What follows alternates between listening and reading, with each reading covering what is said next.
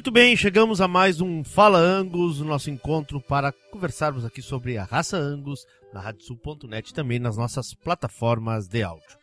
Nosso convidado de hoje, Antônio Francisco Chaves Neto, médico veterinário, inspetor técnico da raça Aberdeen Angus. Vamos falar um pouco sobre custo-benefício da aquisição de touros melhoradores. Bem-vindo, Antônio, bom recebê-lo aqui e já aproveito para te fazer a primeira pergunta. Como se procede a escolha de um touro para uma criação? É um prazer muito grande para mim estar presente nesse programa.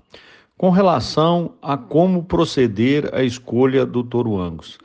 Primeiramente, nós temos que saber qual a finalidade desses produtos que esse touro vai produzir.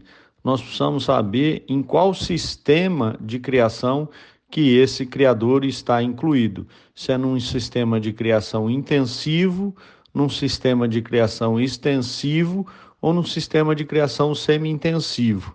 Como que é feita a terminação desses bois e a retenção dessas matrizes, em qual tipo de sistema essas matrizes vão trabalhar. Feito isso, aí nós vamos iniciar a escolha do touro. O touro Angus ou o touro em geral deve ser encarado como uma semente melhoradora. Nós temos que evoluir a pecuária juntamente como a agricultura evoluiu.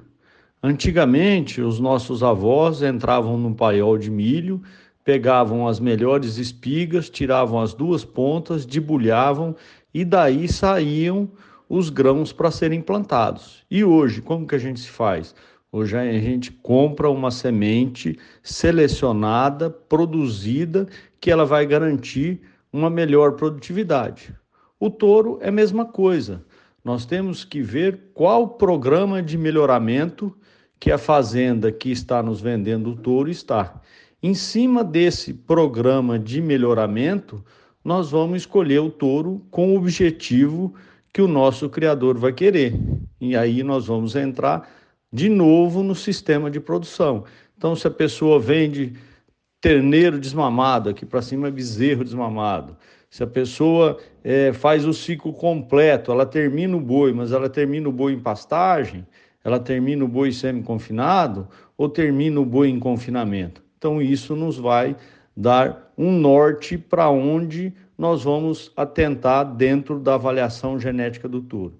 É imprescindível que o touro tenha uma avaliação genética. E hoje nós temos um recurso muito grande na avaliação genética, que é a genômica. A genômica nos permite uma curácia maior na escolha dos indivíduos. Então, o touro que tem uma avaliação genética, juntamente com uma avaliação genômica, nos vai dar uma acurácia, uma certeza maior de acerto. Os criadores que vendem o bezerro devem se atentar bastante, dentro das DEPs do Promebo, para um animal que tenha alto ganho do nascimento, a desmama. Utilizar touros aí, no máximo DECA 1, DECA 2, que vão produzir bezerros mais pesados. Antônio, e o que a escolha de um touro melhorador em cima de uma avaliação genética pode representar em lucro para uma propriedade, para uma criação? Leôncio, vamos fazer uma conta bem simples, um exercício muito simples que vai mostrar uma grande vantagem da utilização do touro melhorador. Se a gente pegar um touro aí até top 10% de ganho de nascimento a desmama, um DECA 1, esse número dentro do Promebo representa uma DEP de mais 8,4 quilos a mais peso, no peso de desmama desses bezerros comparado com a média da raça. Se a gente utilizar esse touro numa relação touro vaca de 3%, um touro para 30 vacas. Se no final da estação de monta a gente produzir com esse touro 80% de prenhez, nós vamos ter 24 terneiros.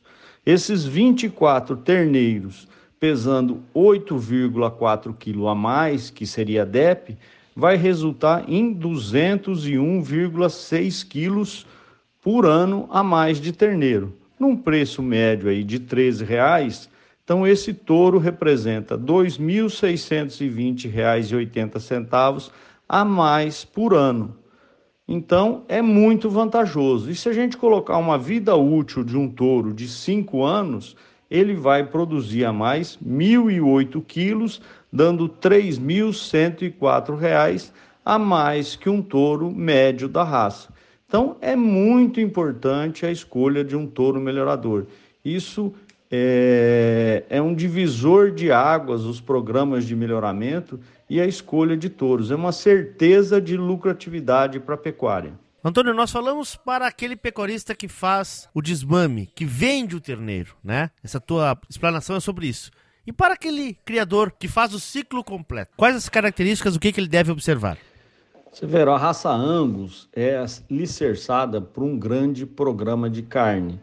E um dos pré-requisitos para que o animal receba todas essas bonificações dentro do programa de carne, ele precisa ser abatido jovem e precisa ter uma boa cobertura de gordura.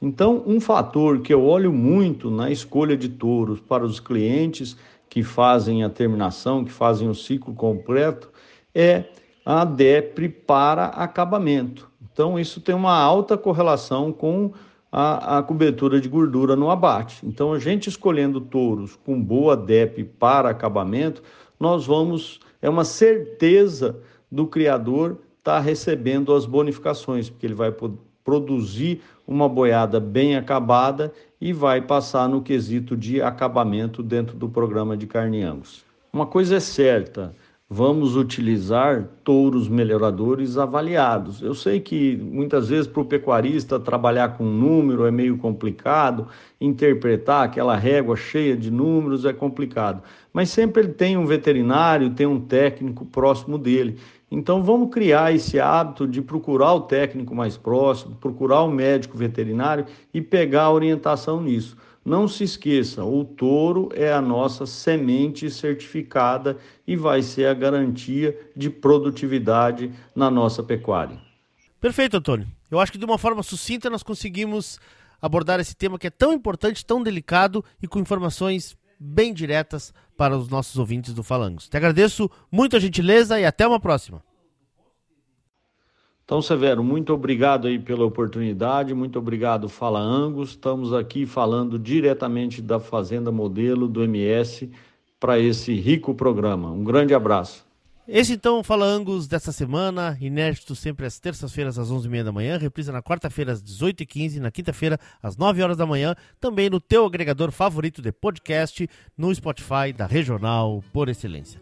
Até semana que vem.